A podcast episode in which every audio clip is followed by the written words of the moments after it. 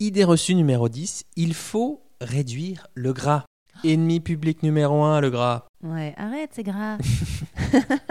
Je vais manger du gras, je vais faire du gras. Hello, ici Charles Brumeau, diététicien, et vous écoutez Dans la poire, le podcast dédié à la nutrition, à vos habitudes alimentaires et à l'actualité de vos assiettes. Dans la poire, c'est votre petit-déj, votre brunch, votre goûter d'informations sur l'alimentation. Mon but, c'est de partager mes connaissances et de vous donner des conseils du quotidien pour redonner du sens à l'acte de manger. Belle écoute, je vous la souhaite savoureuse. Bonjour, bonjour à toutes et à tous. Je suis très heureux de vous retrouver pour cet épisode de Dans la poire, le podcast pour mieux manger. Un épisode un peu particulier parce que je reçois un invité, une invitée même. Top décision, je fais de la natation en compétition et passe mes week-ends sur les bassins. Je découvre le step et les cours collectifs en terminale. Puis je m'inscris en licence de bio et passe ma maîtrise de journalisme scientifique. Je quitte la plume parce que j'en ai marre de couvrir des congrès de laboratoire. Je kiffe les cours collectifs et me forme pour devenir coach sportif. Mon diplôme en poche, je suis la première à fournir du contenu de qualité sur YouTube avec mes vidéos fitness masterclass de retour de grossesse. Fort de 15 ans d'expérience, je développe ma méthode et mes programmes en mode basta les régimes et bonjour l'équilibre et partage mes infos avec ma communauté que j'aime d'amour. Je suis, je suis Lucille Woodward. Non mais quel talent, hein, c'est énorme. le Julien Lepers. Salut Lucille. Salut. Bienvenue à Dans la poire, le podcast pour mieux manger. Alors je te reçois pour plusieurs raisons. D'abord parce qu'on se connaît depuis euh, pas mal de temps et ça fait aussi un bout de temps que je voulais t'inviter sur le podcast parce que le sport et l'alimentation, ça fait vraiment partie de ton quotidien, de ton lifestyle. Absolument, et du tien aussi. Alors là, absolument, je crois que c'est une façon de vivre et d'habiter son corps, prendre soin de soi au quotidien, quoi.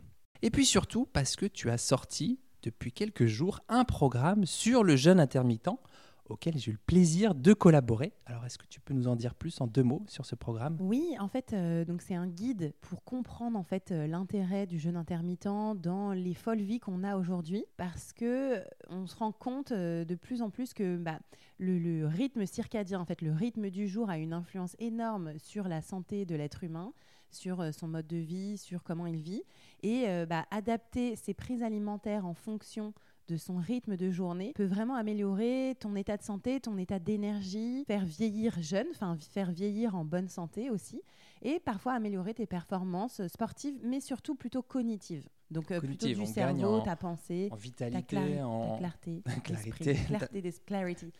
Je lis beaucoup en anglais, mais euh, voilà, ta clarté d'esprit. Ok, ouais, une sorte de, lucidité, de regain d'énergie, hein, c'est ce qu'on a vu euh, dans ce programme. Donc effectivement, on explique aussi dans ce programme ce qui se passe dans notre corps quand on mange, quand on jeûne, euh, et surtout si on le désire et qu'on n'est pas dans le cadre de contre-indication au jeûne. Hein, on explique bien tout ça dans le programme, comment le mettre en place. Hein. Donc il y a un vrai plan alimentaire pour... Euh, bien répartir les apports. On parle aussi de la gestion de la sensation de faim. voilà, et je pense que on a En fait, c'est aussi quelque chose que j'ai voulu écrire parce que moi, je le fais et je l'ai découvert il n'y a pas très longtemps, euh, le jeûne intermittent, depuis peut-être un an, un an et demi. Et un peu comme le végétarisme, au final, mais au début, j'étais vraiment euh, sceptique, euh, mmh, pleine d'idées reçues, voilà. Et finalement, à le tester sur moi, puis ensuite voir peut-être sur des amis, mon mari, enfin voilà, qui le font aussi, ou des coachés. chez qui j'ai pu intervenir là-dedans. je vois vraiment les résultats et c'est ça qui m'a vraiment donné envie d'écrire là-dessus vraiment dans un guide pratique euh, pour y arriver et pour comprendre les effets. Oui, alors est-ce que c'est un guide pour perdre du poids? Est-ce que c'est le, c'est le nouveau régime et tout ça? C'est ça, hein, on est d'accord Non, non, bah non. Moi, par exemple, depuis que je le fais, ça ne me fait pas du tout perdre de poids. Donc, ça ne fait pas perdre de poids. Euh, non, c'est pas le but du truc. Le truc, c'est plutôt le niveau un peu supérieur au moment où tu as déjà équilibré ton alimentation, au moment où tu as déjà une bonne hygiène de vie pour aller peut-être un peu plus loin euh, dans euh, comprendre ton fonctionnement, améliorer encore plus euh, voilà, ton, ton lifestyle. C'est un peu le, le, next level, quoi. Ouais, voilà. Après, il n'y a pas d'obligation et tout. C'est un truc qu'on propose. Et comme toujours, c'est une main tendue. Et vous êtes libre de l'accepter ou non et de faire en fonction de, de vos habitudes. Absolument. Ok, merci beaucoup. Avant de rentrer dans le vif du sujet, sachez quand même que pour vous, petite surprise, eh bien, il y a un code promo, un code promo exclusif pour tous les auditeurs et auditrices de Dans la Poire, moins 10% sur le programme Jeune Intermittent, il va s'appeler comme ça C'est ça. Programme Jeune Intermittent avec le code Dans la Poire LW, Dans la Poire LW, tout attaché au majuscule et vous avez 10% à partir du 30 octobre 2020.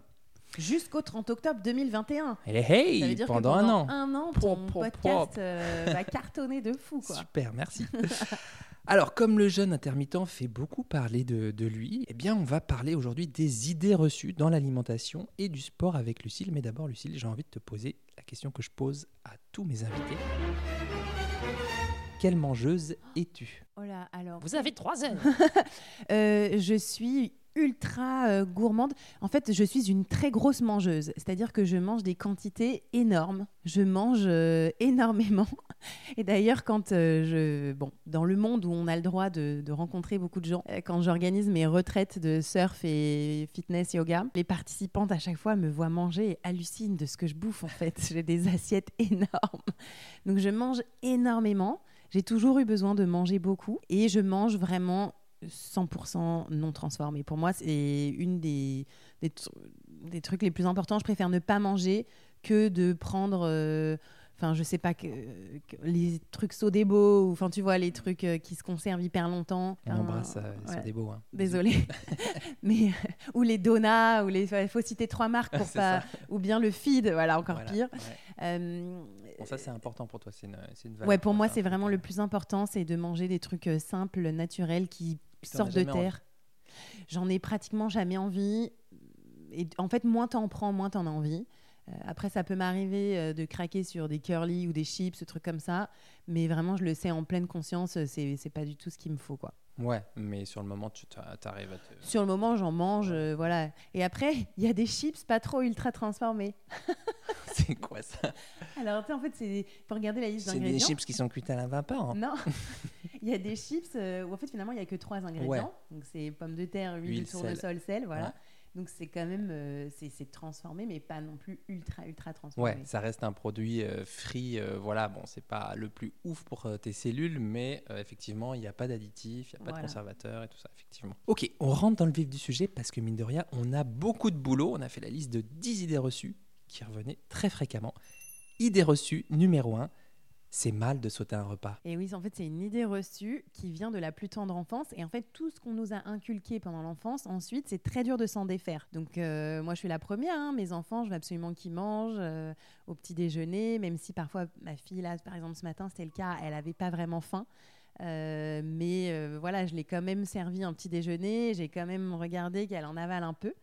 Donc voilà, c'est c'est- des choses qui sont incluses dans l'enfance, mais parce que quand on est enfant, c'est important de pas sauter un repas. ouais, Mais hein, par contre, quand on est adulte, qu'on n'est plus en phase de croissance, qu'on est souvent très sédentaire, on peut complètement sauter un repas ou en tout cas si on n'a attendre pas faim, si on n'a pas faim, exactement, et attendre bah, justement le retour de la faim, ouais, tout à fait. Effectivement, ça fait partie euh, des injonctions qui viennent se, se pluguer sur, euh, sur tes sensations alimentaires de faim, de rassasiement ou de satiété, comme ben, finis ton assiette, comme si tu, tu, as de si tu manges tes épinards, tu auras du dessert, Mm. comme euh, bah non, faut pas de- sauter de repas, c'est pas bien, bah oui, mais j'ai pas faim, bah oui, mais c'est pas bien. Donc du coup, tu, Ouais. tu réenregistres que bah, tant pis, faut pas forcément se fier à ces sensations de faim. Et effectivement, à l'âge adulte, ça, ça peut te jouer des tours parce que tu manges sans faim. Donc comment tu arrives à trouver le rassasiement si tu manges sans faim? Ouais, et du coup, tu sais plus en fait. Tu sais plus si c'est de la faim ou de l'envie de manger ou juste de bah, je me lève, c'est automatique, je mange. Tu vois, il y a aussi des automatismes comme ça qui se font. Et Avec les odeurs aussi, avec la vie Exactement. sociale, de famille. Toi, du coup, comment tu as fait pour un peu euh, passer le pas? Peut-être que tu n'avais pas forcément... euh, on reparle un petit peu du, du jeûne intermittent et de ce programme. Comment tu as fait pour euh, passer le pas quand tu te disais, ben, euh, j'ai peut-être pas super faim le matin, mais bon, voilà, euh, en famille, on prend un petit déj le matin, quoi, barre. Ah, mais tout à fait. hein. Et en plus, en tant que sportive, euh, j'ai été éduquée à il faut manger le matin pour avoir de la forme, de la force et tout ça. Donc en fait, ce que j'ai fait, euh, j'ai essayé de, bah, de retarder finalement euh, ma prise alimentaire euh, le matin. Donc pas forcément manger le matin à 7h15 avec Ouais. mes enfants. Tu prenais une boisson chaude pour Oui, voilà, un thé pour, accompagner, être avec eux. Et euh, pourquoi pas bah, manger plutôt à 8h, 8h30, 9h, 9h30 et voir en fait comment ça se passait. Et en fait, ça a été de plus en plus facile en s'autorisant à bah, voilà, manger à 8h15 ou à 9h20. Enfin voilà. Mmh. Ou plus tard, une petite Ou collation, tard, euh, exactement. 10h, 10h30. Il n'y a pas d'interdit. En fait, c'est vraiment ça dans le jeûne intermittent. Il n'y a aucun interdit. C'est que à la sensation. Euh, et c'est vraiment au ressenti. Il y a des jours, ça va passer crème, nickel. Il y a des jours, c'est impossible. Mm. Et en plus, quand on est une femme, en fonction de son cycle hormonal, il y a des périodes de cycle où vraiment on a beaucoup moins faim. en tout cas si on n'est pas sous contraception hormonale bien sûr, mais on a des périodes de cycle, voilà, on n'a vraiment pas du tout faim, euh, on peut vraiment presque parfois attendre 24 heures sans manger, et des périodes de cycle au contraire, on a la dalle en permanence et il faut manger toutes les 3-4 heures. Surtout que là, en fait, oui, effectivement, le, jeûne intermittent, en tout cas le, 16-8, euh, contrairement au jeûne périodique, le jeûne périodique, c'est vraiment quand on peut jeûner 24 heures, 48 heures, voire plus, et puis euh, remanger Alors ça, je fais, je fais pas par contre. moi, j'arrive pas moi. Ouais ça, ça, peut se faire aussi soit dans un cadre euh, plus thérapeutique où tu es suivi, ou alors dans le cadre de, euh, de retraite ou de, de rando, etc., mm. où tu mêles un peu l'activité physique, où tu es un petit peu plus encadré avec des gens qui l'ont déjà fait. Là, c'est le jeûne intermittent 16-8, donc ça veut dire que clairement, tu as 16, 16 heures où tu ne manges pas et 8 heures pendant lesquelles tu t'alimentes. Donc tu... Et c'est plus facile de le faire pour pas mal de gens quand tu rajoutes la nuit de sommeil. Donc ça veut dire qu'en gros, tu vas dîner vers 19h, euh, 20h. Voilà, et tu reprends ton, ton, ton, repas le lendemain matin vers midi, 1h. Voilà, c'est ça, Ouais, voilà. C'est plutôt euh, facile, moi je dirais, le, jeûne intermittent, le 16-8 tel qu'on l'a décrit dans le programme, c'est plutôt euh, essayer de voir un petit peu les conséquences positives que ça pourrait vous amener, regarder ce que ça vous coûte, ce que ça vous rapporte. Est-ce que vous gagnez en lucidité, en vitalité, ou est-ce qu'au contraire vous êtes tiraillé par la faim Et, puis c'est pas forcément 16-8, en tout cas au début. Ça peut être 12 euh, heures, 12 heures, et puis après on va, euh, enfin voilà, on, essaye d'allonger, on stresse, il n'y a pas non plus de règles, et euh, parfois on ressent dès, dès qu'on fait 13 heures de jeûne, on peut déjà ressentir des bienfaits. Et notamment pour les personnes qui aiment bien faire du sport, de, de faire du sport à jeun c'est super bénéfique parce qu'on sent bien, on sent euh, assez énergique du, parce que en fait on n'a pas du tout de le système digestif qui est pris. Enfin voilà, il n'est pas en train de travailler, donc on a plus d'afflux sanguin là où on en a besoin dans les muscles, dans le cerveau, les poumons. Et ensuite remanger juste après. Donc euh, ça peut être voilà, on fait le sport à 8 h et à 9 h on remange et c'est déjà mmh. super bien. C'est déjà pas mal, bien sûr. Ouais, là encore une fois, on a vraiment euh, mis en avant sur, le programme le fait que bah oui, il y a des bénéfices, mais après c'est vraiment à vous d'adapter le truc en fonction de vos routines sportives, de votre rythme familial.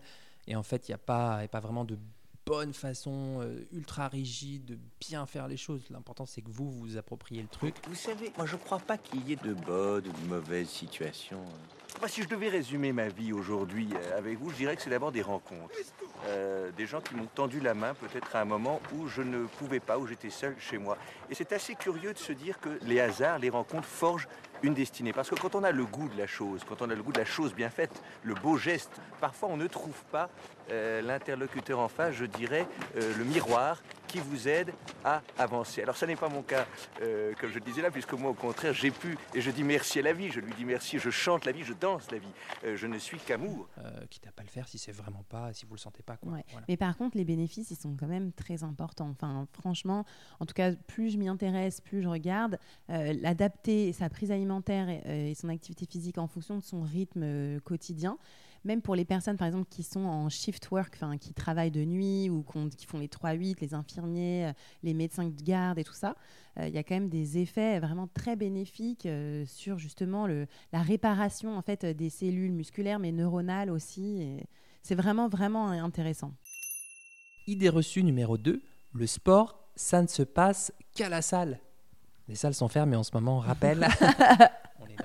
on est dans la merde. Euh, non, bien sûr que non. Le sport, c'est pas qu'à la salle du tout. On peut bouger vraiment au quotidien sans soulever des poids ou faire du cours collectif. Euh, on peut euh, voilà, monter les escaliers, marcher, faire du vélo comme, comme tu as fait là ce matin pour venir jusqu'ici. On peut faire du jardin, faire du ménage. Au final, c'est quand même de l'activité physique qui est assez intéressante. Mais c'est vrai que les gens, les gens confondent activité physique et sport en fait. Ouais, alors que ça devrait pas. En fait, il faut vraiment voir toute sa vie comme euh, bah, une possible activité physique. Il y a toujours quelque chose à faire. On peut toujours euh, monter des escaliers.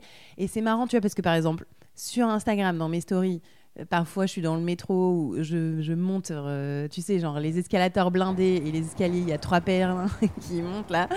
Et à chaque fois, je fais Vous, vous êtes escalier ou escalator? Et à chaque fois, c'est genre 80% escalier et 20% escalator. Ah Mais dans la réalité, je vois toujours les escalators blindés et les escaliers avec trois pèlerins. Donc, euh, ouais, non, si, c'est pas du tout que ça. Et après, on peut vraiment euh, ben, faire euh, de temps en temps un peu de yoga à la maison, après suivre une vidéo, courir, même si c'est 20 minutes, c'est déjà super bien. Enfin, c'est pas que faire du sport à la salle et être gaulé comme une fitness girl. Tu avais parlé du NEAT. Le NEAT, c'est la Non-Exercise Activity Thermogenesis. C'est ça. En fait, c'est vraiment l'ensemble euh, des mouvements et activités hors sport qui augmentent la dépense énergétique Et ça journalière. peut aussi être euh, de quand tu téléphones, de rester debout, euh, tu vois, de faire les 100 pas pendant ton rendez-vous téléphonique. Ça peut vraiment être plein de petits trucs comme ça. Ouais, se lever toutes les heures quand tu es derrière ton bureau, derrière l'ordi, tu te lèves, tu vas chercher, tu vas t'hydrater, tu vas aux toilettes, tu vas passer un petit coup de fil, tu, tu remets de l'influx. euh, Ouais, et vie, tu vois, il va y avoir des gens qui vont dire Ah, mais ça sert à rien euh, de se lever euh, quand tu téléphones et tout. Mais Mm. sur le long terme, si dix fois dans la semaine, tu passes 30 minutes debout, tu vois, pour un call, et ben en fait, ça va te faire 10 fois 30 minutes. Donc au final, euh, ça fait quand même. Ça euh, fait la différence, la- ouais. quelle- ça fait quoi 5 heures, non? Mais voilà, ça, ça fait quand même beaucoup de temps. 5 heures debout, en faisant les 100 pas et en marchant, ça Ouais, fait toujours la différence. Ça fait travailler l'appareil locomoteur. Et en fait, il faut pas voir le, le, le sport comme quelque chose de, de, de, de court. quoi. C'est pas le court terme, la semaine, euh, trois jours, un jour. Non, c'est sur le très long terme, sur 5 ans, sur 10 ans. C'est des habitudes comme ça qui te maintiennent en bonne santé. Ouais, exactement. J'en profite pour dire que effectivement, c'est comme le poids. C'est pas forcément le voir tout de suite à, à trois semaines ou à Ouais. trois mois, mais genre pff, vraiment avoir un objectif de, de santé sur sa vie, quoi. Plutôt que c'est plutôt ça qui va vous nourrir, plutôt que Ouais. dans trois semaines Mais je vais avoir comment on y arrive ça, Charles, faire comprendre ça aux gens? Bah, ça se voit souvent en consultation, effectivement. D'ailleurs, je consulte sur doctolib.fr en visio ou à mon cabinet à Paris. Mais euh, ouais, vraiment, c'est là pour le coup, c'est un peu au cas par cas et de voir un peu les problématiques de la personne, si c'est un problème euh, d'acceptation du corps, si c'est un problème de non-accès aux sensations alimentaires, si c'est un problème d'alimentation émotionnelle. Et on l'aide un peu à décortiquer euh, ce qui se joue dans euh, qu'est-ce qu'on met derrière ce poids? Qu'est-ce qui fait qu'on est vraiment attaché à ce chiffre? Qu'est-ce qui fait qu'on est à 2, 3, 4, 10 kilos du bonheur? Eh ouais, non mais ça, c'est terrible. Mais quand est-ce qu'on va réussir à faire comprendre aux gens qu'on n'est pas à 3 kilos du bonheur? Ouais. Ouais. Ben oui, ben, c'est un On ensemble de sera trucs. mort. Non, pas du tout, non, faut pas dire ça. Mais euh, non, je pense que c'est un, ensemble de choses. C'est compliqué aussi de se dire que ben on vit dans qu'on est juste cloisonné, de se dire bah allez-y, euh, on n'est plus à 3 kilos du bonheur, tout va bien. Quand toute la société ou la plupart des magazines, même si ça, ça change un tout petit peu, voilà, avec le, ça bougeote, avec, euh, on met plus en avant certains corps, mais la majorité de ce qu'on, de ce qu'on voit au cinéma, dans les magazines et encore plus sur les réseaux sociaux, c'est quand même la minceur, le, le- le côté tonique qui est valorisé euh, et pas forcément euh, le reste. Quoi. Juste euh, venez comme vous êtes, on vous aime quand même. C'est long ça. C'est C'est long, long. c'est le travail d'une vie, de Ouais. notre vie d'ailleurs. C'est un autre sujet d'ailleurs. Tu pourrais interviewer quelqu'un d'autre sur le body positive. Ouais, ouais, ouais, t'inquiète pas, c'est prévu. Idée reçue numéro 3, il faut manger des protéines pour être musclé. Ah, Ah bah ça c'est vrai, ça c'est sûr ça. Ah la protéaque ça devrait, hein, franchement. Mais non, mais attends, moi j'ai été éduquée comme ça. Et quand j'ai passé le diplôme de coach sportif, Lucie, 3 ans, on te, prenez des shakers. hein. on te disait qu'il fallait absolument euh, boire du lait, euh, manger des yaourts euh, pour euh, construire ta masse musculaire, progresser, performer. Enfin, c'était vraiment. Alors, je sais pas La si on le dit encore parce fort. que je me suis formée il y a plus de 10 ans, mais c'était quand même encore très très ancré. Et il y a la dernière fois que je suis allée au salon du body fitness, donc c'était euh, il y a quoi deux ans, il y avait une queue de 50 mètres d'ados de 14-16 ans pour acheter des seaux de protéines à 40 balles le kilo. Autant te dire que c'est rentable à la race. Et ça fait vraiment de la peine parce qu'ils sont tous gringalés, mignons, tu vois. euh, voilà, forcément, ils sont en pleine croissance, ils n'ont pas encore la, la, la carrure. Ouais. Et ils rêvent. ouais. Donc non, les protéines, c'est absolument pas du tout euh, nécessaire. Si vous voulez construire du muscle, ce qui construit du muscle, c'est l'entraînement. C'est l'entraînement. Voilà, Et l'alimentation adaptée quand même. L'alimentation adaptée, bien sûr, Mm. mais c'est surtout l'entraînement, parce que tu auras beau avoir une alimentation adaptée, si tu ne t'entraînes pas, ça ne marchera Pas Et l'entraînement de pour construire de la masse musculaire, c'est dur. C'est des entraînements en volume. C'est des séries de 10-12 reps avec euh, des poids tellement lourds qu'à la dixième rep, tu, tu es prêt à mourir. Et il y a 10 séries de 10 reps avec 1 minute 30 d'écart entre chaque série. Désolé, c'est long. Mais en fait, c'est hum, un entraînement qui est dur, long. Ça prend du temps. Ça peut prendre 10 ans en fait pour construire de la masse musculaire. Et tu vois, mon copain Amadou Ndiaye, qui est boxeur et qui a fait le France 3 avec moi, a resté en forme. Lui, il a à 19 ans, il était encore un peu gringalé et il a vraiment eu sa masse musculaire complète finale à 29 ans. Et il n'a pas pris de protéines, ou très peu, enfin juste comme ça pour essayer, mais Il n'en a pas pris. Et ce qui a fait, c'est que ça prend énormément de temps en fait de construire de la masse. De construire, ouais, c'est vraiment un, équilibre entre destruction musculaire pendant l'exercice, reconstruction musculaire avec l'alimentation adaptée euh, en post-effort. Et ça, pour le coup, le, post-effort est, euh, assez important. Effectivement, la plupart des gens, ils ont, ils ont, ouais, ils ont besoin de 10 à 20 euh, de nos apports euh, totaux de la journée en protéines. Quoi. Donc C'est vrai que ça, ça arrive loin derrière les lipides et loin derrière les, les glucides, effectivement. Ça va pas forcément euh, vous faire construire beaucoup plus de muscles si vous êtes en hyperprot, peut-être un peu plus de déchets azotés, donc il faudra vous Ouais. hydrater aussi un petit peu. Et euh, dans Et la... Ça a des effets aussi parfois sur la peau. Justement, tous ces déchets-là, ça peut créer de l'acné, de l'acné dans le dos aussi. donc, c'est, ça, ça peut être vraiment très néfaste. Toutes ces poudres hyperprotéinées, barres protéinées, boissons, au BCAA et tout ça, c'est prouvé, mais noir sur blanc, par des dizaines et des dizaines d'études très bien euh, faites, que ça favorise les maladies cardiovasculaires sur le long terme. C'est vraiment délétère pour la santé, c'est de l'ultra transformé. Donc, Ça en revient mais ça continue à être vendu à mort, quoi. Mm. Et quand j'en parlais l'année dernière à un chercheur justement qui a fait des études sur les BCAA, donc les, les, les acides aminés euh, branchés, tu sais, c'est Ouais. les, euh, qui permettent de, de produire de l'énergie euh, pendant l'entraînement. indispensables ça. à l'être humain, mais en fait, c'est les mêmes que toutes les autres, euh, les autres acides aminés. En fait, donc ceux-là sont particulièrement néfastes justement pour les maladies cardiovasculaires. Mais en excès ou juste... euh, quand ils sont en excès. Ouais, d'accord. Et, euh, et en fait, quand je lui ai dit oui, mais alors vous pouvez pas imaginer le nombre de, de jeunes sportifs qui achètent ce genre de boisson, il hallucinait. Il fait ah bon, mais non, c'est faux. Je fais mais si, si, il faut venir voir. Mhm. Donc euh, les chercheurs sont même pas au courant en fait. Même si j'aime pas la whey pour donc la, la whey c'est la, la poudre du petit lait hein, à base de lactosérum. Et, euh, moi j'aime pas trop la whey pour des questions euh, d'éthique et d'écologie parce que bon, c'est souvent issu des élevages euh, intensifs ou très intensifs. Je suis un chouïa plus flexible que toi parce que ça peut se défendre dans certains contextes de prise de masse Effectivement, physiologiquement, c'est des protéines qui peuvent être très bien assimilées. Avec un bémol, déjà, faut bien les tolérer, hein, ça c'est sûr. Et puis, hors les cas de dysbiose intestinale, qui est un déséquilibre ou une mauvaise adaptation microbienne du microbiote intestinal. Et je rajouterais peut-être encore hum, deux choses aussi, vu qu'il y a, l'effet pro-inflammatoire euh, qui peut vraiment poser problème. Et du coup, pendant les phases de repos, il faut vraiment avoir une alimentation équilibrée et riche en antioxydants. Euh, Avec des assiettes colorées, avec euh, aussi, je pense, aux, matières grasses euh, végétales de qualité, notamment aux, oméga 3. Puis bon, ils ont aussi un fort indice insulinique, quoi. Donc, si on le prend aussi lors des phases un petit peu de repos, ce qui peut être parfois le cas, genre ben, un, peu par facilité et tout ça, donc c'est sûr que c'est un format pratique et adapté à, à un mode de vie un peu urbain, des gens qui n'ont plus le temps ou qui ne prennent plus le temps de se faire à manger. Euh, Mais je suis pas d'accord pour ça. Je suis Baston. désolée, Charles. octogone tout de suite. Allez. Mais non, mais parce que regarde, Troisième idée dans ton reçue, la sac meuf de cherche. sport, tu mets dedans une banane, une pomme, un bout de pain, euh, des prébeurés et puis euh, deux poignées de noix noisettes. Tu manges ça après ton entraînement, c'est hyper bien pour euh, ta récupération musculaire, l'hydratation, les fibres, les vitamines. En fait, il faut pas arrêter de penser que les muscles, c'est que de la prot.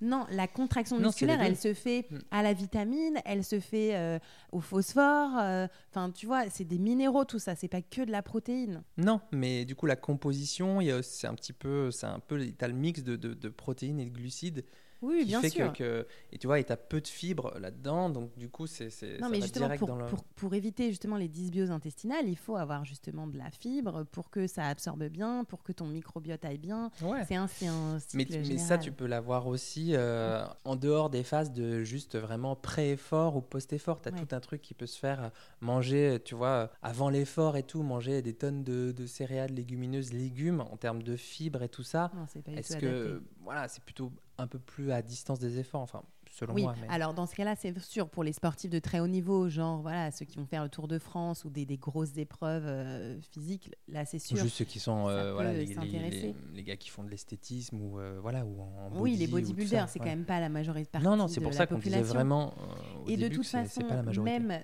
si vous devez prendre de la protéine en poudre pour voilà, des- telle ou telle raison sportive, c'est jamais plus de trois mois par an. Ça, c'est sûr et certain.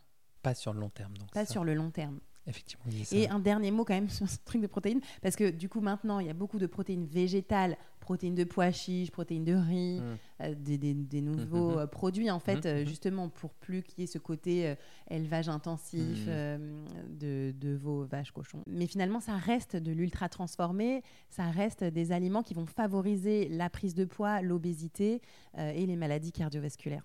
Vous l'aurez compris, Lucille, c'est pas une droguée de la poudre. hein, Ça, c'est sûr que c'est pas son truc. Idée reçue, numéro 4, cuisiner, ça demande du temps. Ouh, là là là là là Ah, là, ça c'est ton créneau plus. euh, Mais qu'est-ce que l'on a aujourd'hui? Oh, a une petite cassolette. Oh là là là là, une petite saucisse et beaucoup de petits faillots. Ouh, mais il n'y a pas écrit bécasse ici. un gratin qui met une heure à cuire. c'est ça. Non, non, non, pas du tout. En fait, encore une fois, c'est une idée reçue. Tu as l'impression que ça prend vachement de temps. Alors, c'est sûr que si tu veux te faire un super gratin à parmentier, c'est un peu plus long. Mais couper une tomate, pendant que tu coupes la tomate, tu fais euh, chauffer des pâtes. Allez, les pâtes, c'est 10 minutes. Donc, tu fais chauffer tes pâtes pendant 10 minutes. Et pendant ce temps, tu coupes une tomate, tu vides une boîte de lentilles, tu coupes un bout d'oignon rouge, tu prends un peu de salade Ouais. et c'est fait, quoi. Vinaigre de cidre, huile de colza, huile d'olive. Prends 10 minutes, tu as une salade de pâtes ouf, hyper bonne. Et ça t'a vraiment pris que 10 minutes. Ouais, effectivement, moi j'avais j'ai fait une, une petite série pendant le confinement pour les soignants et j'avais fait à chaque fois idée de petit-déj, euh, idée de déjeuner de midi, idée de repas avec vraiment que de l'assemblage. hein, vraiment, c'est, je sais pas moi, genre euh, voilà, une petite, euh, une petite boîte de macros avec euh, de la salade de roquette, avec juste une petite poêlée de, même pour ceux qui ont vraiment, vraiment pas le temps, de, de blé ou de quinoa qui est pré-cuit Oui. qu'on peut acheter comme ça si vraiment on est à bloc, à bloc, à bloc. Met 4-5 minutes quoi. Et à la fin, Ouais. on a tout ce qu'il faut dans l'assiette. Donc, Ah, C'était effectivement- très bien d'ailleurs, hein, ces petites vidéos-là. c'était Ouais, super. franchement, c'est- facile à faire en fait. Il y a pas de. C'est vraiment une croyance tenace. Genre, je vais me mettre en cuisine, ça va être compliqué. L'idée Oui. même de faire chauffer quelque chose et tout Mais ça. tu sais, en fait, c'est une croyance tenace et qui est aussi continuellement orchestrée et appuyée par euh, l'industrie agroalimentaire. Je sais plus quand, il y avait, euh, je crois que c'était l'année dernière ou il y a deux ans, des grosses pubs un peu partout euh, sur des soupes en, en bocal. Ça prend une minute trente de bien manger ou un truc Mm. comme ça, tu vois. Et en fait, enfin, j'ai trouvé ça scandaleux parce qu'on te fait croire que faire une soupe, c'est hyper long. Mais en fait, non, faire une soupe, c'est pas long. T'en fais une soupe pour toute la semaine. Et ensuite, bien sûr, tu la réchaufferas chez toi, ça prendra une minute trente, mais enfin, couper des légumes euh, et les faire bouillir et ensuite euh, les, broyer enfin, au moulineur, ça prend pas du tout de temps. Alors, si on est très pressé, effectivement, bah, l'assemblage, c'est quand même un- une bonne chose. Bien sûr que les, plats préparés, ça peut faire le taf de temps en temps et tout, parce qu'on est juste fatigué, pressé, stressé, et qu'on rentre chez soi et que voilà, ça, peut de temps en temps faire le taf. C'est pas pour diaboliser le truc, c'est juste que l'assemblage avec des, des idées peut-être de bon sens, peut-être les gens, ils manquent un petit peu de, de savoir-faire culinaire, ou en tout cas juste d'avoir essayé des trucs, d'avoir le temps d'essayer des trucs qu'ils n'ont pas forcément l'habitude de, de manger. Et en fait, c'est- super facile. Un légume cru, une base de, de- de céréales et ou de légumineuses avec Cuire un œuf au plat vite fait. Ouais, un œuf mollet, un œuf au plat, pomme, du persil, de l'huile, peut-être éventuellement graines de courge ou de lin si vous en avez et tout. Et c'est réglé. Ouais. C'est pas. euh, alors, c'est sûr, c'est pas la, la cuisine très compliquée, mais pour le quotidien, franchement. Ouais, c'est ça. Et en fait, je pense que aussi beaucoup de gens ont l'impression que faire la cuisine, ça doit toujours être compliqué. De la, de la blanquette, du coq au vin, enfin, tu vois, des trucs euh, ultra, euh, ultra bien faits. Mais en réalité, voilà, enfin, vraiment faire réchauffer du riz, du maïs, du thon, deux bouts de concombre, et hop, enfin, c'est c'est super bien, quoi. Ou soit ça doit être ultra bien fait, ou soit ça doit être ultra, ultra vite fait, tellement vi- vite fait qu'on l'achète déjà fait. Et ça, c'est. C'est un petit peu dommage, enfin c'est un peu tout mon combat de redonner par ce podcast ou bah, tout ce que je fais, redonner du sens à l'acte de manger. Genre manger, c'est pas rien. C'est un de nos besoins fondamentaux avec euh, dormir, avec respirer, Mm. avec boire, tu vois. Et c'est l'acte parfois qui est le, le plus négligé. On se dit, bon, on mange de façon automatique. De toute façon, on est dans une société d'abondance, truc, machin. Enfin, pour la plupart Mais d'entre nous. tous en ces besoins sont négligés. Ouais. Regarde le sommeil, les gens. euh, Bouger. Les sommeils, euh, Ouais. pas du tout euh, bien faits. Bouger, on reste 7h26 boire, euh, assis devant, euh, sur notre chaise et tout. C'est ça, et en fait, on met que l'intellectuel, le paraître et tout ça au creux des premiers besoins, mais en réalité, les premiers besoins, ceux que tu viens de citer, c'est toujours le cadet de nos soucis. Hmm. C'est trop dommage. Ouais, parce que c'est. Revenir au simple. Ouais, c'est- au moins quatre trucs. Manger, dormir, boire, bouger, c'est quatre trucs qui sont à notre portée, dont on peut s'occuper, et la gestion des émotions aussi, dont on peut s'occuper nous-mêmes pour euh, rajuster les paramètres et tout. Alors Ça que, coûte rien. ouais, limite, euh, ouais, limite être en- un peu en rébellion par rapport à la société qui valorise le fait de, de, de manger vite, de, de ne pas dormir beaucoup, d'être euh, Ouais. workaholic, etc. Ouais, Tout à fait. Vraiment, juste, euh, même sans se rebeller, juste c'est de prendre soin de soi. quoi, juste. Si, moi je pense que c'est vraiment de la rébellion parce que. euh, mais En si, tout cas, en de la réaction face à une- des tendances c'est de la lourdes. rébellion parce qu'en Mm. fait on vote aussi avec euh, bah, son pouvoir d'achat, avec ce qu'on achète. Et en fait, quand tu achètes bah, de la tomate euh, plein champ, euh, la vraie bonne tomate euh, au mois de juillet euh, et que tu n'en achètes pas en février. C'est un, c'est une rébellion en Ouais, fait. C'est pour un les message fraises. très fort. Mm. Et c'est pareil quand tu arrêtes tes écrans à 21h pour euh, justement pouvoir mieux dormir, tu lis un vrai livre Quoi? Je ne comprends à pas mot. 21h30 pour pouvoir bien t'endormir à 22h30, c'est de la rébellion. Et en ce moment, en parlant de rébellion, relisez les livres de George Orwell, 1984 et. Big Brother. Ça parce que euh, clairement, euh, ça fait du bien de se remettre en tête ce qui avait déjà été dit il y a très longtemps. Message, bisous. rebel, rebel. Idée reçue numéro 5, le sport, ça ne sert qu'à maigrir. Bon, ça c'est Oui, vrai, attends. voilà. Ah, c'est marrant ces idées reçues. On brûle les calories Bien sûr, voilà. en- tu sais, encore dans toutes les applications de sport, à la fin de ta séance, il te donne donc ton kilométrage ou ton intensité cardiaque et ton calorie brûlée. Oui. Très important. Aucune estimation, 650 d'ailleurs. calories de l'heure. Oh, waouh. C'est beau. C'est beau. Une un croissant et euh, deux chouquettes. Tu sais, c'est vraiment le truc abominable. Non, non, en fait, le sport. Le sport ne fait pas maigrir. Donc, si vous faites du sport pour maigrir, eh bien, ça ne marchera pas. Ce qui va faire que vous perdez du poids, c'est que vous euh, ayez une balance calorique négative. Ça, y a, donc, c'est-à-dire que tu consommes un peu voilà, plus tu dépenses un peu vous- plus que ce que tu ingères. Mhm.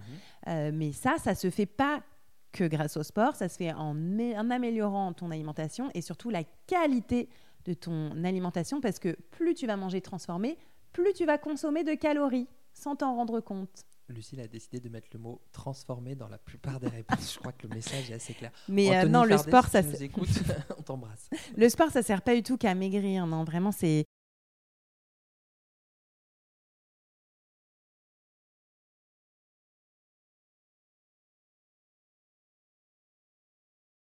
Ouais, on n'est pas dans le curatif, effectivement.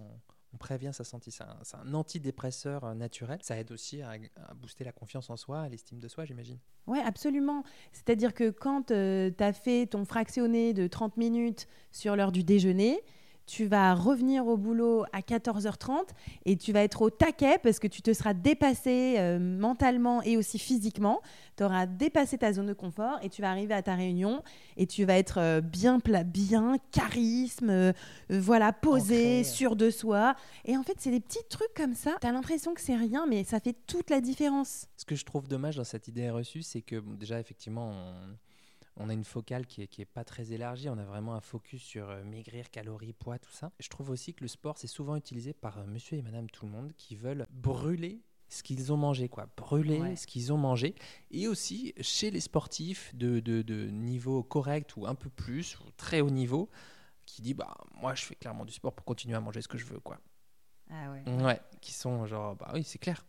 J'aime le sport, j'aime ce que je fais et tout, mais c'est aussi un moyen de dire, alors moi, je vais pas compter, je vais faire Alors ça, burger, ça mon ne truc, marche pas sur le long terme. Ça marche peut-être jusqu'à 35 ans pour les hommes, 40, allez, mais après, ça marche plus parce que tu as beau être super sportif, si tu manges pas bien, beaucoup trop de viande, produits laitiers, si tu picoles un peu trop aussi, Si tu manges plus que tes besoins aussi, Ouais. quoi. après 40 ans, tu te fais rattraper par la physiologie. Donc c'est là que tu vas quand même prendre du poids malgré tout. Euh, c'est là que tu vas avoir un tour de taille qui va s'agrandir et qui est euh, un, un signe de maladie cardiovasculaire euh, qui est en train d'arriver. Mm. Tu vas être plus souvent malade. Tu vas être euh, voilà avoir un système immunitaire moins moins efficace. et quand tu vas aller faire tes analyses chez le médecin pour faire un emprunt bancaire parce que tu as plus de 40 ans et quand tu fais un emprunt après 40 ans, tu dois faire des prises de sang et tu dois monter, pas, montrer patte blanche. Et ben là, cette tu te fais, tu te fais retoquer et tu vas faire trois semaines de chou-fleur haricots verts pour refaire Pour une prise de sang. C'est du vécu, euh, je connais très bien ce genre de cas. Elle est belle cette époque, elle est fantastique. Idée reçue numéro 6. Il faut manger moins pour maigrir. Ah, Ah, je pense que je suis la preuve du contraire. Parce que si vous voyez ce que je bouffe, bah après je maigris pas, mais j'ai un poids de forme. Non, non, il faut pas du tout manger moins, il faut manger mieux. M-I-E-U-X. qu'est-ce qui se passe si tu, si tu manges moins en fait c'est, euh, En fait, si tu manges moins, au début, ça va marcher. C'est pour ça que tout le monde pense que ça marche. ouais. Parce que les deux, trois premières semaines, ça va forcément fonctionner. Tu vas perdre du poids, tu vas t'assécher. Mais souvent, tu t'assèches pas forcément des zones où tu souhaites euh, voir t'affiner. En fait, Ouais. ça va On ne assécher. pas localisé, hein, je, je- voilà, juste préviens. Hmm, je suis pas d'accord avec ça. Tu maigris aux mauvaises localisations. C'est-à-dire que tu vas vite maigrir du haut du corps, en tout cas pour les femmes, de la poitrine. Tu vas un peu te décharner au niveau épaules, joues et massier Mhm. euh, quand tu d'un seul coup manges moins. Euh, mais par contre, tout ce qui est vraiment les stocks de graisse, euh, genre bah, euh, ventre, culotte Mm. de cheval, enfin voilà, toutes ces zones-là, au contraire, elles vont pas trop bouger. Et tu Mm. vas dire, je Mais comprends oui, mais pas. ce que je veux dire, c'est que tu vas perdre de la masse maigre aussi. Oui, voilà, C'est ça, ouais. exactement. Tu vas, Donc, tu c'est vas la, la mus- masse musculaire. perdre quoi. du muscle, tu vas t'émacier. Euh, donc Ton bon, sur la balance, tu vois base. quand même des, Hop, tu vois quand même des résultats, mais ce que tu vois pas, c'est que ton métabolisme de base, exactement, tu as moins de muscles, donc ils vont moins consommer d'énergie au quotidien. Et, euh, et surtout, c'est là que bah, tu commences à puiser dans tes os pour les minéraux, euh, dans euh, tes muscles pour l'énergie. Et en fait, tu es fatigué et ton corps se met à stocker, d'autant plus au bout de peut-être 3, 4, 5 semaines comme ça, à ce rythme, pour pouvoir bah, résister à cette famine infligée. Donc c'est vraiment une très mauvaise stratégie. ok, mauvaise stratégie. Au début, effectivement, tu dis, bah, effectivement, ça marche sur, le, sur la balance, ou sur le chiffre et tout. Bah, on peut perdre euh, du poids et tout les, les- les premières semaines. Et du coup, ça, ça a fait un regain de motivation supplémentaire pour continuer euh, chez la personne. Et se dit, bah, si, euh, si je réussis, c'est parce que je mange moins. Si je suis accompagné, bah, c'est grâce à mon diététicien, etc. Et sur le long terme, bah, on voit qu'à cause de ce métabolisme qui ralentit, et ben on se dit que c'est de notre faute. quoi. Ouais. La personne se dit surtout- c'est de sa faute, donc du coup je suis pas, euh, j'ai pas de volonté, c'est pas bien, donc en fait elle est tout le temps perdante quelque part. Si si ça réussit, c'est grâce au, au diététicien ou, euh, ou au régime qu'elle a suivi, et si elle se foire, c'est de sa faute. Donc hop. Parce qu'elle a lâché, parce qu'elle se sent nulle, elle a craqué, c'est soi, incroyable. super, euh, Et ça, c'est le, vraiment le, le cercle vicieux de la culpabilité et de se sentir nul. Et en fait, dans tous ces, ces régimes hypocaloriques, il n'y a pas de travail qui est fait personnel, en fait, sur justement comprendre ce que tu manges, tes choix alimentaires. euh, le travail n'est pas fait, c'est juste, bah, tu manges ci, ça, ça, ça, sans t'expliquer. Tu manges 1500 calories par jour, ah, forcément. Attends, mais 1500 calories par jour, mais moi, je meurs avec ça. Hum, hum. Je, je peux même pas tenir 24 heures. Lucille est à plus de, de 4000, il faut le Non, savoir. je pense que je suis à plus de 3000. là. je ne sais, oh, je j'ai pas du tout, je ne sais pas, je m'en fous. Mais euh, c'est sûr, je mange énormément. Lucille, c'est The Rock Non, française. parce que je, je fais beaucoup de sport aussi, j'ai une vie très active. Bien sûr. Idée reçue numéro 7. Il faut faire au moins 40 minutes de sport, sinon ça sert à rien. Alors ça, c'est vrai que j'avais entendu parler, genre Ouais. ouais, il faut faire au moins à partir de, de 30-40 minutes de sport, tu commences à taper dans... Mais tu sais, toutes ces idées reçues en fait, que tu es en train de me citer, c'est so 90s. How you doing? En fait, c'est encore des, des concepts qui étaient à fond dans les années 90, mais qui restent encore très ancrés, parce qu'en fait, les gens, ils, ils préfèrent avoir des règles comme ça, très sévères, plutôt que finalement aller dans le bon sens et laisser un peu la naturalité faire son effet. C'est-à-dire que dans les années 90, c'était tout calories-calories, euh, un croissant égale 40 minutes de jogging. Enfin, tu te rappelles les genres Mm. de trucs, il y avait tout le temps des tableaux d'équivalence là. Il y avait les dictionnaires de calories. Enfin, tu vois, et ça, c'était encore très en vogue euh, dans les années 90, le, le faux sucre, le candérel, les trucs comme ça. Toutes les nouvelles données scientifiques qui sont quand même, euh, enfin, ça fait quand même 10 ans qu'on a compris ça. Le microbiote, euh, l'alimentation euh, la plus végétale, variée et vraie. Enfin, bah, ça prend pas vraiment. J'ai l'impression que ça prend pas trop.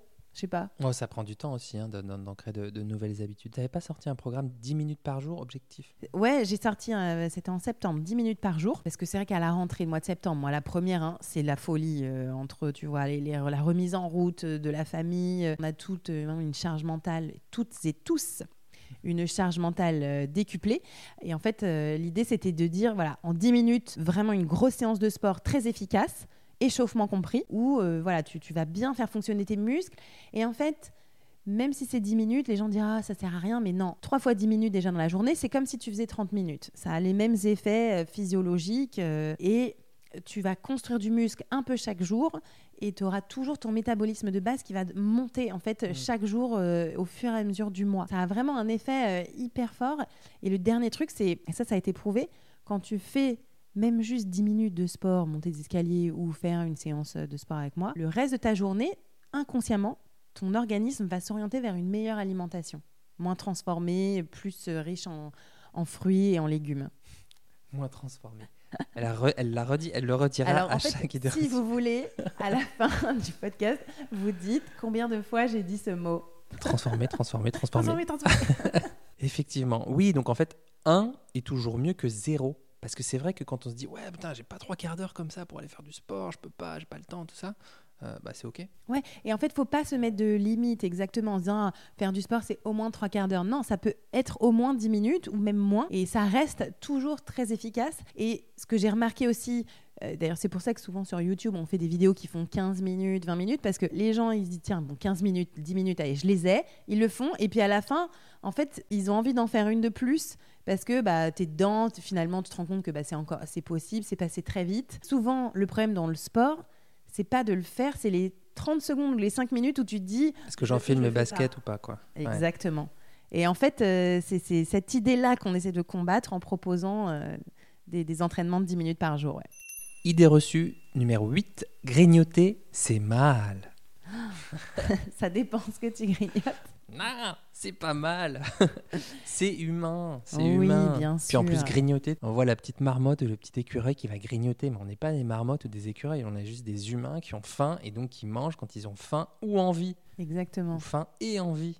Et ça Bordel. aussi, c'est un sujet de culpabilisation majeure. euh, le côté grignotage, en fait, ce, ce mot qui a été un peu. euh, Enfin, c'est devenu un mot horrible, en fait, euh, où tu n'as plus le droit de l'utiliser. Ah, tu grignotes, ah, tu grignotes toute la journée. Tu fais un peu ça dans ton coin quand tu grignotes comme si tu devais te mettre un peu. euh, Ouais. Non, en fait, vraiment. c'est- En fait, je pense qu'il faut déjà exactement arrêter d'utiliser ce mot grignotage. Voilà. Il faut arrêter d'utiliser ce mot. Qu'est-ce que t'en penses? On peut le bannir, Ouais. hein, ouais, sauf pour les marmottes Allez, et les hop. écureuils. Voilà. et euh, les êtres humains manger entre pas. les repas, c'est mal. C'est un peu ça. C'est un peu l'idée qu'il y a derrière. Quoi. On Ouais, mange pas entre les repas. Mais si on a le droit de manger entre les repas, dès lors que bah, on a vraiment faim, après, bah, c'est toi, tu es plus expert que moi sur cette sensation de vraie faim ou envie de manger ou euh, voilà, faim, euh, Hmm, galère voilà, émotionnelle. On, on a le droit de manger entre les repas et après, en être bien conscient, savoir ce qu'on mange. C'est encore une fois, à chaque fois qu'on mange, c'est un choix euh, conscient. Et euh, non, on peut tout à fait manger entre les repas. Et c'est aussi ce truc euh, d'enfance adulte aussi. Enfin, parfois, ça a été... Ouais, on prenait un goûter quand on était gamin. Ouais, ouais. C'est encore très ancré, hein, le goûter quand on est gamin. Bah, parfois, c'est petits réconforts quand on est adulte. Voilà, une petite pause dans la fin de journée qui s'allonge Hmm. pour pouvoir avoir un petit moment de réconfort. Ouais, effectivement. Moi, je dirais que j'ai pas mal changé par rapport à ça pendant mes, mes études de nutrition. Et, ben, euh, sur la question de la flexibilité, du contexte, de trouver euh, la- l'apaisement euh, vrai, sincère, authentique. J'étais à bloc, je crois, je me souviens, j'étais en deuxième année, j'étais à bloc sur l'alimentation santé, sur le nutritionnellement correct. Mais vous pouvez pas donner ça à vos patients, mais vous pouvez pas. Mais non, vous pouvez pas faire maigrir avec du Nutella ou Ah, des pizzas, c'est quoi ce bordel et tout ça. Et non, j'étais ouais, j'étais assez dans la, dans la rigidité, quoi, effectivement. Genre, bah non, vous pouvez pas dire que ça, c'est bon pour la personne. C'est en faisant justement ce, ce diplôme universitaire à l'Université de Bourgogne sur la pédagogie et la psychologie du comportement alimentaire qu'on a vu justement ben, que selon certains contextes, c'était peut-être plus justement. euh, j'ai- J'aime pas le mot healthy, donc je vais pas le dire. C'était plus adapté que de rester dans une règle rigide qui génère des souffrances euh, ou des douleurs. Et si tu as envie de chocolat ou si tu as envie de chocolat au lait avec des noisettes caramélisées, Mmh, arrête, parce que je suis en jeûne intermittent, ça me donne faim. Si tu as envie de ça et que tu te diriges vers la pomme et le yaourt ou des amandes parce qu'ils ont une image plus healthy, que c'est plus healthy dans ta tête, et ben en fait, tu vas pas trouver de l'apaisement. Et donc, en fait, si tu n'as pas faim et que tu as envie de manger, ben clairement, là, enfin, ça sera pas une bonne stratégie. Tu vas Ouais. pas trouver de l'apaisement. Tu vas arriver vénère au prochain repas. Tu vas prendre trois cuillerées en plus de riz au prochain repas pour trouver ce rassasiement parce que tu n'es pas apaisé. En Tout fait. à fait. Et là, du coup, il y aura peut-être une incidence sur le poids, en fait. Ouais. Ce sera pas forcément euh, euh, cette, cette barre de chocolat qui aurait pu te faire euh, prendre du poids, Oui. mais plutôt les- le, non-apaisement que tu trouves qui a aussi des conséquences sur les repas ultérieurs en fait. Sans oublier que plus tu vas stresser, donc comme ça pendant deux heures, trois heures, tu Tu vas être en espèce de stress mentale. mental, tu vas augmenter ta production de l'hormone de stress, le cortisol, qui te fait stocker, euh, qui te fait stocker tout ce que tu manges parce que c'est animal en fait. hein, quand on sécrète du cortisol, on stocke. En effet, tout ça c'est- c'est c'est pas du tout euh, rien en fait quand on se stresse sur le grignotage. Et puis euh, je voulais rajouter aussi, moi j'ai beaucoup beaucoup rencontré de coachés qui grignotent healthy toute la journée. Et au final ben ça les bloque dans leur bien-être leur perte de poids ou euh, voilà pour atteindre un poids de forme qui leur correspond. Parce que bah, même si tu manges des amandes des pommes euh, trois, ou Les amandes, le truc, on en fait de l'huile là? Voilà, c'est ça. Euh, au final, ça reste quand même euh, de la prise alimentaire. euh, et justement, pour t'empêcher de manger de ton chocolat que tu as vraiment envie de manger, bah, tu vas manger trois fois plus de pommes et d'amandes pour Mm. justement être un peu calé. Mhm. Et finalement, au niveau de la balance calorique, bah, c'est pas du photo. tout intéressant. Ouais, Donc, c'est pas une stratégie adaptée effectivement. mais c'est compliqué à mettre en place et parfois les gens ont besoin d'un cadre d'abord pour ensuite s'en défaire. Donc, euh, Ils ont besoin de repères, c'est ça que tu dis. Ouais, voilà, c'est ça. Tu as besoin d'un peu de repères, de cadres. Et, et en fait, c'est presque de la sagesse au final aujourd'hui de bien s'alimenter. C'est vraiment une bonne connaissance de soi, euh, d'avoir un peu testé des choses, de pas s'enfermer euh, Mm. dans, Dans des concepts. chapelles, ouais. Mm. Mm. Idée reçue numéro 9, c'est trop tard pour se mettre au sport après 40 ans. Ah, bah tiens. Il y a arrive, des gens qui pensent ça vraiment? C'est vraiment une idée reçue? Eh ouais. Bah ça alors, non, non, pas du tout. hein. Même à 70 ans, le corps est capable d'aller mieux. Donc même si on commence le sport à 70 ans, ça sera toujours hyper bénéfique. Euh, non, vraiment, il n'y a pas du tout d'âge pour commencer le sport. Après, il faut commencer en fonction de ses capacités. Mhm. C'est sûr que si tu commences à faire euh, des méga entraînements... euh, J'ai 60 YouTube, ans, je vais faire burpees, 100 burpees. Voilà. Record maintenant. Bah, ça, c'est sûr que c'est pas du tout recommandé pour tes épaules et euh, voilà. Non, non, franchement, on peut, on peut faire du sport à n'importe quel âge. On peut se donner un challenge sportif à n'importe quel âge, dans n'importe quelle condition physique qu'on peut avoir. euh. Non, non, au contraire. Et d'ailleurs, si on a des enfants et euh, qu'on a envie de reprendre le sport à 40 ans, c'est une très bonne idée parce que les enfants derrière, ça pousse, hein, ça stimule. Euh, Ils ont de l'énergie et ils adorent être accompagnés quand ils font du vélo ou quand ils font euh, voilà du foot. Et c'est une très bonne idée de se remettre euh, au sport après 40 ans. Ouais, c'est comme, la... c'est comme arrêter la clope, hein, c'est jamais foutu. C'est jamais foutu. Mais que ce soit pour n'importe quoi, hein, c'est jamais foutu. Même quand tu as essayé dix fois euh, de retrouver un poids de forme, c'est jamais foutu. La onzième fois, ça va marcher. Pareil pour arrêter de fumer. Absolument. Il n'y a jamais rien de foutu. Et euh, j'en ai, moi, pour l'exemple, mon père, qui, euh, à l'âge de 59 ans, s'est fait placer trois stents dans les coronaires. Héréditairement, on n'a pas des, très bons cœurs. Mais... Et bon, il mangeait moins bien depuis quand même pas mal de temps. Et en fait, en 10 ans, d'amélioration de son hygiène de vie, il s'est vraiment repris en main, mangeant beaucoup moins de produits animaux notamment. Au bout de 5-10 ans, son cardiologue lui a diminué ses médicaments, donc à l'âge de 69 ans, on lui a diminué euh, ses... euh, c'est quoi, c'est les fluidifiants là euh, pour, les Anticoagulants Voilà, les anticoagulants. Parce qu'il avait des tellement bons résultats d'analyse. Donc tu vois, c'est possible même à 69 ans d'aller vraiment mieux. Tu veux dire qu'il a mangé moins transformé? Et là, surtout, parce qu'il mange pas trop transformé, mon père. Il mange un peu des bonbons qui sont très transformés. Mais euh, plus, il a 69, surtout diminué quand même la portion d'animaux euh, dévorés. Ok, d'accord. Et fait plus de sport. Idée reçue numéro 10, il faut réduire le gras. Ennemi public numéro 1, le gras. Ouais, arrête, c'est gras.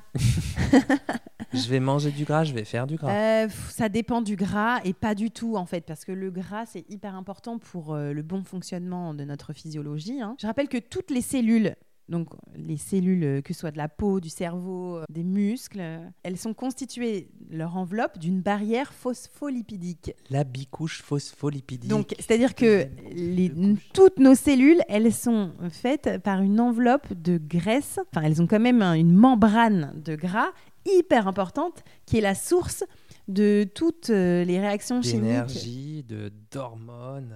Absolument. Donc, si vous vous privez euh, de gras, en fait, les réactions physiologiques vont beaucoup moins bien se faire. C'est vrai que parfois, on, a, on voit vraiment mis en avant. C'était beaucoup vu, tu sais, dans les défilés Victoria's Secret, les, mannequins vraiment sèches, mm. avec, euh, tu sais, vraiment les, muscles saillants euh, sous la peau. Et en fait, il faut vous dire que cet état-là physiologique où elles ont une masse grasse de moins de 10%, euh, et elles sont déshydratées, clairement. Elles se déshydratent hein, pour pouvoir être euh, saillantes. Voilà, les, 24 dernières heures, elles ne boivent pas d'eau. C'est, n'est pas un état de santé. Donc on les met sur des podiums, elles défilent, elles sont payées mmh. à mort, mais c'est, un état de mauvaise santé physiologique. C'est-à-dire que si elles restent comme ça, elles sont proches euh, de l'hospitalisation. Mmh. Faut le dire quand même. Ouais, non, non, c'est clair, c'est important de le dire. Il faut savoir quand même que ça, a vraiment évolué, je pense, en, à peu près 150 ans. Hein. En 1850, le sucre c'était une denrée euh, très rare. Là, aujourd'hui, on a, fait la chasse au gras depuis longtemps, en fait, mais c'est aussi lié à une stratégie du lobby du sucre pour éviter bah, qu'on se penche un peu trop dessus. Quoi. Ah en 1850, le sucre, c'était une denrée rare qui était réservée aux riches, voire carrément vendue en pharmacie. Et aux États-Unis, dans les années 60, il y a bah, certains dentistes qui s'inquiétaient du nombre croissant de caries. Et il y a des premières publications scientifiques indépendantes qui pointent du doigt l'aliment euh, plaisir, donc le sucre, pour son rôle dans l'apparition du diabète de type 2, des maladies cardiaques, de l'obésité. Donc là, les premières études sur le sucre, c'est à peu près les années 60 hein, quand même, il y, a, plus de 50 ans. Hein. Et parallèlement, il y a les boissons light qui commencent à séduire les Américaines qui sont euh, soucieuses de leur ligne. Et là, il y a la Sugar Association qui regroupe les intérêts des industriels sucriers qui se sentent menacés. Donc du coup, ce qu'elle va faire, c'est qu'elle va consacrer beaucoup d'argent à des travaux de recherche pour démontrer par exemple que la saccharine présente dans les produits light, eh ben, c'est néfaste, et eh ben, c'est pas bien. Elle va mener une une campagne pour réorienter l'opinion publique et le nouvel ennemi euh, tout désigné, ça a été justement les graisses. Et... Le beurre, le gras. Exactement. Et donc en 72, il y a un nutritionniste anglais qui s'appelle John Yudkin qui publie une enquête à charge contre le sucre qui s'appelle euh, Pure White and Deadly, donc pur blanc et mortel, c'est ça, dans laquelle il expose les données scientifiques existantes et parallèlement, cette industrie du sucre, elle va se doter d'un autre chercheur qui s'appelle Ansel Keys, qui était anti-graisse, pour réduire euh, John Yodkin au silence. Et du coup, c'est une sorte de, de, bisbille entre les deux. À chaque fois qu'il y en a un qui produit une étude, l'autre produit une étude. Sauf qu'à l'époque, le consensus scientifique fait que bah, les gens, ils étaient plutôt, ouais, la graisse, c'est pas bien, etc. Donc du coup, on a, on a eu la mode des régimes pauvres en matière grasse qui a déferlé aux États-Unis, puis en Europe. Sauf que, ben voilà, les années light, sauf que en fait, sans matière grasse, le goût du produit s'avère plutôt insipide et je pense surtout à certaines euh, denrées comme bah, les céréales. céréales. Euh, donc là, on a rajouté du sucre en fait tout le temps. Et tout ouais, ou les yaourts en matière grasse et 0% et trucs comme ça. C'est affreux ça. Exactement. Bon, Aujourd'hui, franchement, les, nos apports en graisse doivent être à peu près 30-40%. C'est au moins un tiers de nos apports. Hein, donc, euh. Un tiers de nos apports, ça doit être du gras.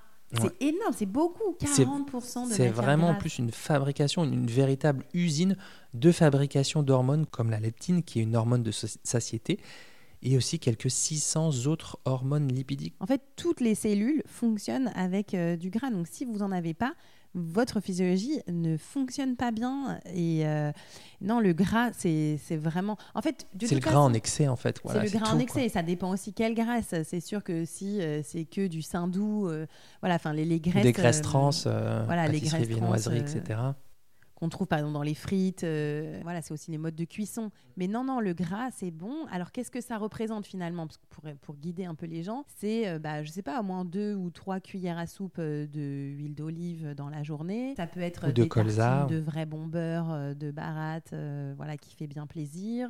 ça peut être un très bon morceau de fromage voilà, de, du, d'une AOP, du fromage qu'on aime bien. Les noix? Les, noix, les, noix, les noisettes. absolument. Mm. Donc euh, quand on mange ça, en plus, bah, c'est satisfaisant, ça a du, très bon goût. Euh, voilà, par exemple, de l'huile de noix sur une salade, mais enfin, ça, c'est mm. tellement bon. Des graines de lin, des graines de courge aussi. Et ça fait qu'on, va bien, qu'on est en forme et qu'on n'a pas la prise de tête permanente de euh, qu'est-ce que je pourrais manger qui fait pas grossir?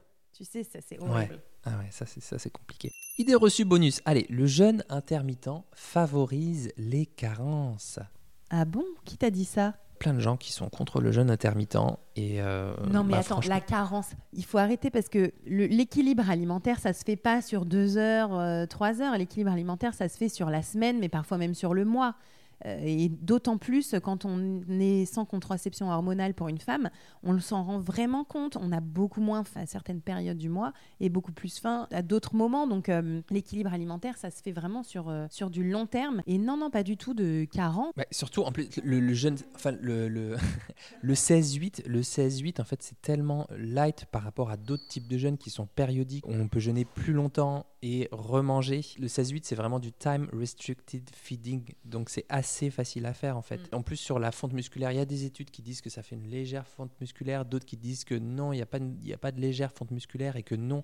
Euh, En fait, il euh, faut mieux répartir les apports protéiques tout au long de la journée. Et c'est Mm. aussi ça. Oui, mais en fait, finalement, le- l'organisme, il, il apprend.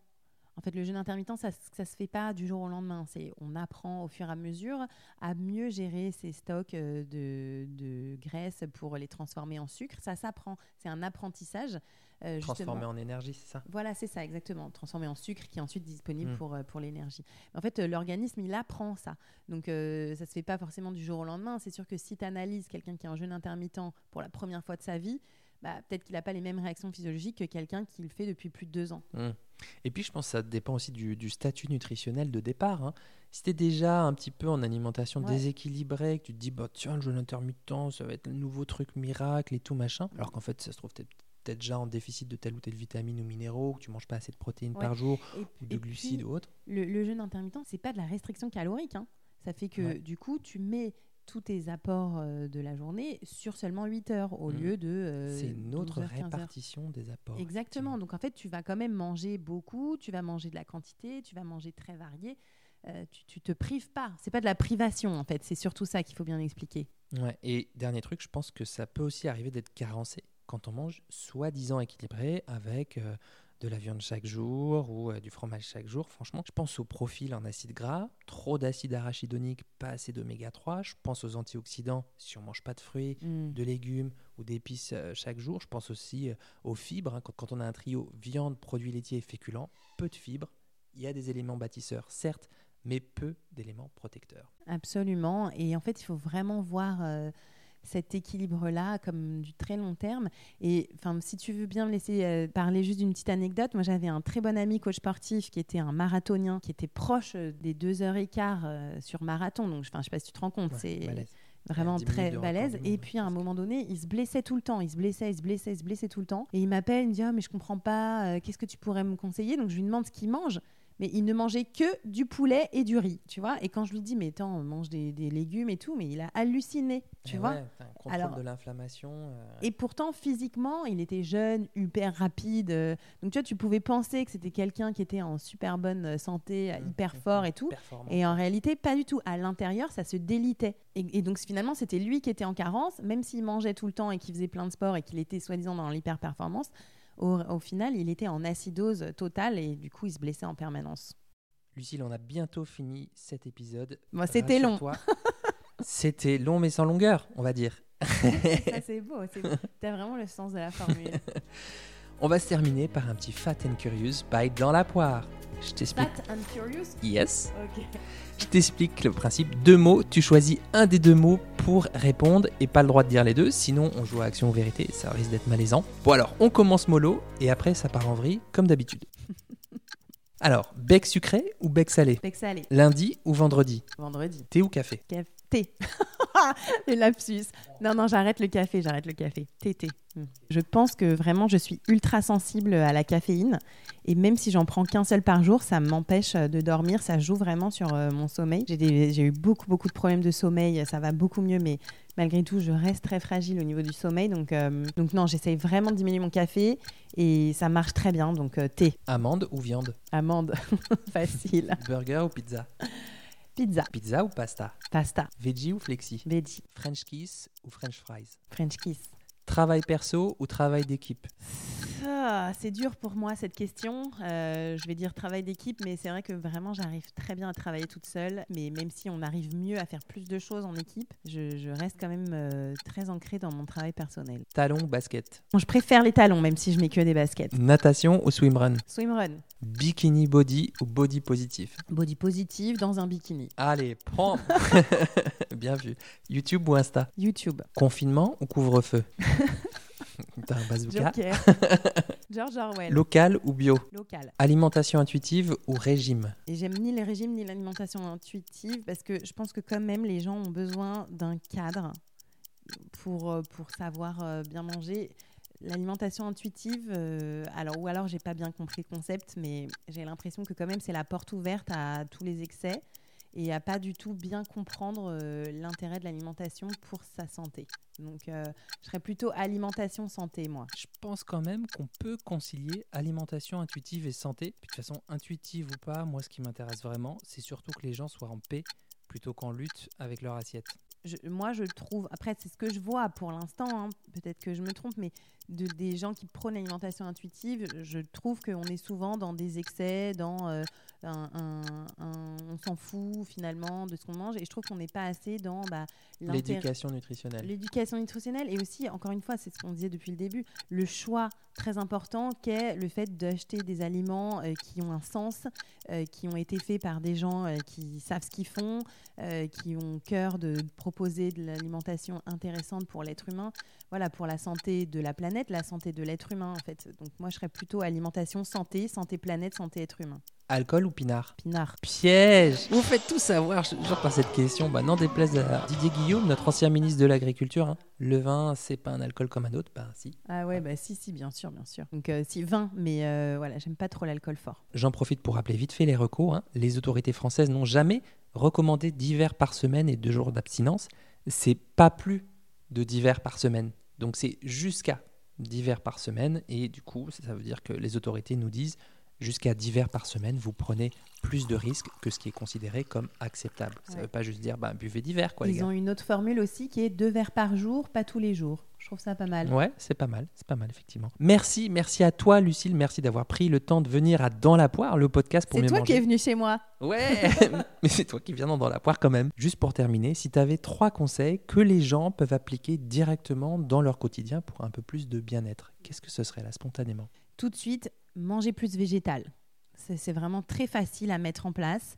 Euh, deux, trois fois dans la semaine, euh, des repas sans produits euh, issus d'animaux, que ce soit produits laitiers ou poissons ou viande. Un autre truc, c'est bouger un peu plus. que ce soit de monter des escaliers, de vraiment prendre les escaliers, pas les escalators, de marcher ou voilà, de n'importe quelle activité physique. Et un dernier truc, c'est dites-vous qu'à chaque fois que vous mangez quelque chose, c'est comme si vous votiez. L'alimentation, c'est un vote. Donc manger plus végétal, bouger un peu plus et Voter en mangeant. et voter en mangeant. Ok, merci. On rappelle le titre du programme que tu viens de sortir qui s'appelle Jeûne intermittent. Voilà, qui est disponible sur www.lucillewoodward.com, c'est ça? Alors c'est shop.lucillewoodward.com, mais si on va sur mon blog lucillewoodward.com, on trouve facilement le programme Jeûne intermittent pour lequel tu as contribué et je te remercie infiniment. C'est très important pour euh, moi et mon équipe en fait dans nos programmes d'avoir des experts reconnus, ouverts d'esprit aussi. On fait pratiquement toujours intervenir euh, bah, des, experts dans nos programmes, que ce soit des, ça peut être des diététiciens bien sûr, euh, ça peut être bah, des médecins, des médecins du sport, médecins généralistes, voilà, des, gens qui s'y connaissent aussi dans la pratique quotidienne. Merci, merci en tout cas d'avoir pensé à moi, c'était trop chouette. C'est Merci. bien amusé. Et si les gens veulent te découvrir, où est-ce qu'ils peuvent te retrouver? Euh, alors sur YouTube, on publie au moins une vidéo par semaine. Donc euh, Lucille Woodward sur YouTube, sur Instagram aussi, Lucille Woodward, sur mon blog bien sûr, lucillewoodward.com, c'est facile, c'est toujours la même chose. J'espère un jour pouvoir refaire de l'événementiel. Euh, J'adore donner des cours collectifs. Ma retraite euh, aussi euh, de surf et fitness euh, qu'on bah, on a dû reporter pour 2021. Donc voilà, j'espère quand même revoir les gens en vrai. Ok, on l'espère aussi. On l'espère. Merci beaucoup d'avoir pris le temps de venir à Dans la Poire et à très vite pour de nouvelles aventures. Merci Charles. Bye. Si vous avez appris au moins une chose, une seule chose dans cet épisode, le meilleur moyen pour soutenir mon travail et m'aider à faire connaître dans la poire, c'est de le partager. Vous l'écoutez sur une appli de podcast, commentez, posez-moi des questions, proposez-moi des thématiques, comme ça j'apprendrai à mieux vous connaître. Si vous êtes sur Audible, Spotify ou Deezer, c'est top, partagez les bonnes ondes à vos proches. Si vous l'écoutez sur Apple Podcast, mettez-moi 5 étoiles, je sais que ça vous demande un tout petit effort, mais ça m'aide vraiment beaucoup pour la suite de l'aventure. D'ici là, restons en contact sur le blog charlesbrumeau.com, sur Instagram à charlesbrumeau, où vous trouverez un lien pour me rejoindre pour une consultation en visio. Merci de votre écoute, de votre attention, de votre temps. Mettez-les au service de votre alimentation.